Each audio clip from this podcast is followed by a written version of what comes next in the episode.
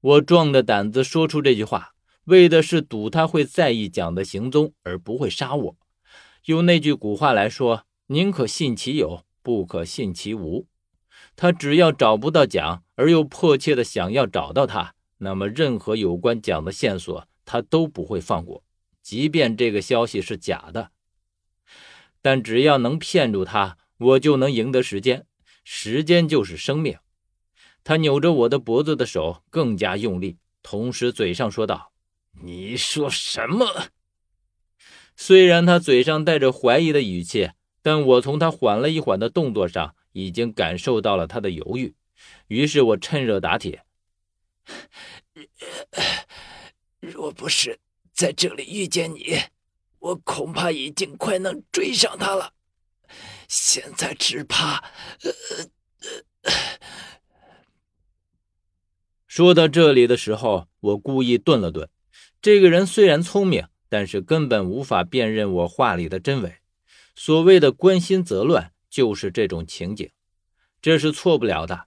再聪明的人也会有糊涂的时候，而我自认为这时候就应该是我身后这个聪明人犯糊涂的时候了。他说：“你当真是追着蒋进来的？我一直在这里，为什么会没有发现？”你在骗我！他依旧在怀疑。比起丽，的确是小心谨慎许多。但我早已经想好了对付他的策略，而且我已经洞察到了他的软肋。如果你能发现蒋的踪迹，也就不用在这里逼问我他的下落了。他也早已经落到了你的手里了。而如果他就这么简单的被你抓到了，那他也就不是蒋了。我说完之后，这个人良久没有声音，而我虽然紧张，但是却不敢有丝毫的表露。我知道，现在他正在观察着我的一举一动，也是他选择相信与不相信我的时候。他的一念之间，就是我的生与死。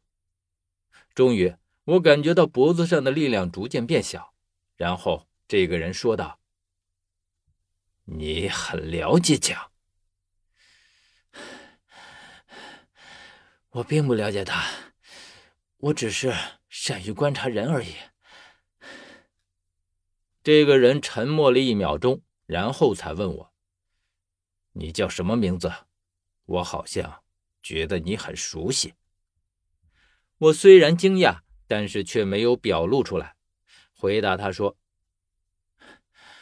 我叫何远。”何远，他重复了一遍我的名字。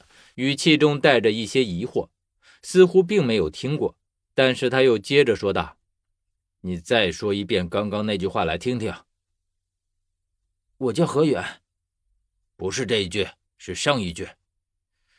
我并不了解他，我只是善于观察人而已。我话音刚落，我就听到这个人自言自语的说道：“像，真像，像什么？”他似乎出了神，被我问的这个问题给唤醒了过来。一个人，但这只是巧合而已。你不可能是他，因为他绝对不会是你这个样子。至于他究竟说的是谁，我压根儿就不知道。但是他这会儿说话的语气已经缓和了许多。我知道我骗住了他，接下来就是找一个合适的机会逃走。当然不是现在。要在他绝对相信我之后，我才有完全从他手边逃走的可能。我于是问他：“那东西是你放在这里的？”这个问题是我真正想知道的。如果是他故意放在这里的，那么无疑这就是他设下的一个陷阱。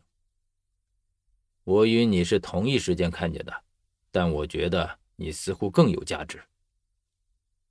我不动声色地问。那是什么？你不是看见了吗？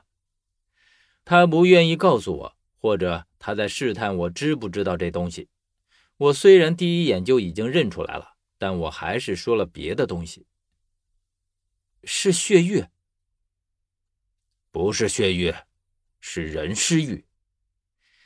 果真是翡翠人俑的一部分。没想到这个地方也有人尸玉。但是转念一想，这其实一点都不奇怪，因为在萨迦寺地宫里，分明有翡翠人俑的完整图像，注定了这里和人尸玉有脱不开的干系。更何况这里还盛产独一无二的血玉，更是预示着会有莫大的关联。